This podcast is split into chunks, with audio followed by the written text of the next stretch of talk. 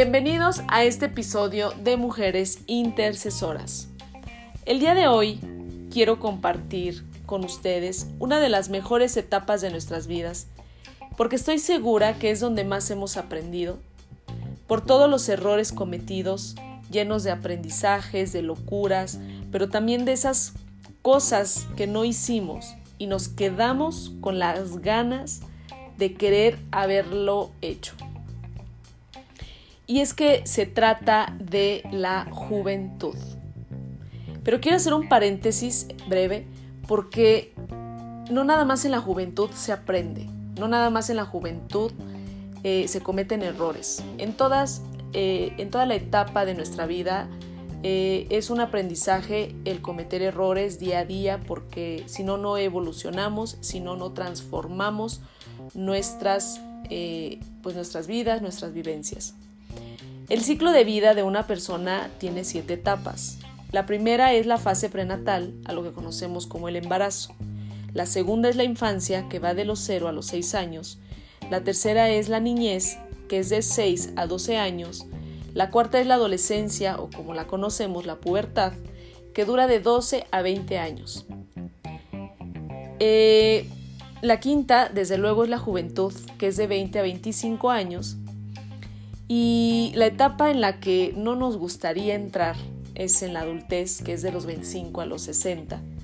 Y desde luego la vejez, que quien está en esa etapa, qué dicha y qué bendición, porque estoy segura que en, en, esta etapa de la vejez, que es de 60 en adelante, pues es una trayectoria y es una es mucho, mucho, mucho aprendizaje. Pero también sé que esta vida es un viaje muy corto, es un viaje muy bonito que tenemos que disfrutar aquí, mientras estemos. Pero ¿qué pasa cuando nuestra juventud está mal enfocada? Tenemos problemas, la rebeldía se convierte en ese actor principal de nuestras vidas, la necedad, el pensar que eh, no nos pasa nada, desafiamos este, parte de nuestra vida, porque somos jóvenes y lo único que queremos es disfrutar nuestra juventud, nuestro momento. Creemos que el salir de noche eso es disfrutar. Eh, muchas veces ese disfrutar en exceso y con inconsciencia se convierte en tragedia para, para nosotros mismos. El no tener responsabilidad de nuestra propia vida y mucho menos de la vida de los acompañantes, de los familiares, de las personas con las que tal vez eh, nos acompañan. Pero también eh, está inmerso de vicios, de adicciones, de malas compañías, pero las emociones juegan un papel muy importante en estas dos etapas, porque es cuando las emociones suben y bajan permanentemente y domina nuestra mente. Entonces, al dominar nuestra mente, nuestro comportamiento es totalmente diferente. Pero la, mayoría de los jóvenes actualmente están mal enfocados porque vemos una juventud vacía, vemos una juventud eh, sin orientación, vemos una juventud que no tiene un futuro, vemos una juventud que vive en, tiempos de, cosas difíciles, enfocado a vivir como lo dicen las redes sociales, eh, cuerpo perfecto, coche perfecto, fiesta perfecta, eh, totalmente cosas irreales y eso no es la vida.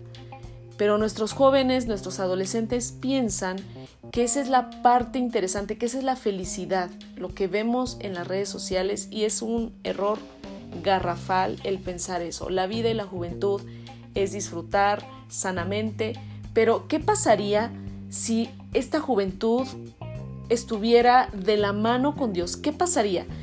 Eh, sería una juventud orientada, guiada y sería una juventud sin, tanto exceso, sin tanta, eh, sin tanta maldad. Y la verdad es que quiero compartir con todos ustedes porque a mí me quedó muy marcado cuando yo lo leí. En la, en la Biblia viene de verdad así el título, Consejos para la Juventud, y dice, Alégrate joven en tu juventud y tome placer tu corazón en los días de tu adolescencia, y anda en los caminos de tu corazón y en la vista de tus ojos, pero sabe que sobre todas estas cosas te juzgará Dios. Entonces, dice, Quita pues de tu corazón el enojo y aparta de tu carne el mal, porque la adolescencia y la juventud son vanidad. Aquí Dios nos habla que tanto la adolescencia como nuestra juventud completamente son vanidad, son, son cosas momentáneas en las cuales si tomamos buenas o malas decisiones, pues eso nos va a perjudicar en nuestro entorno, en nuestro futuro y la verdad es que estamos viendo que la juventud actualmente completamente está este, desfasada. Ya son chavos que piensan eh, mucha maldad, son chavos que piensan completamente diferente. Y yo lo que quiero decirte y quiero dejarte en, este, en esta hora es que creas y atrévete a creer que existe un Dios todopoderoso, que existe un Dios vivo, es un Dios real. Dios existe. Yo no creía que Dios existía y en algún momento llegué a decir que yo era atea, pero ahora me arrepiento porque sé y la vida me llevó por un camino muy amargo y ahora sé que Dios existe y ahora sé que tengo a, ese Dios como amigo, a ese Dios como padre. Y yo quiero que también, así como a mí me ha funcionado y como a mí eh, lo he venido experimentando, porque también soy una mujer joven, quiero que sepas que también lo puedes hacer tú, que tu vida puede estar encausada en un camino del bien, en un camino tranquilo, en un camino de prosperidad, de abundancia, inteligencia, sabiduría, de cosas buenas para, para tu vida, pero de verdad te invito a que creas que Dios es un Dios que existe. Olvídate de religión, olvídate de eso que, que nos han comprado, que nos han vendido, que nos han dicho, de que Dios no existe. Tal vez para muchos no existe, pero Dios sigue siendo Dios contigo, con tu fe, con mi fe, si no crees, si no creo, Dios sigue siendo Dios. Y lo que está escrito va a pasar. Y lo que está escrito en algún momento de nuestras vidas nos va a alcanzar.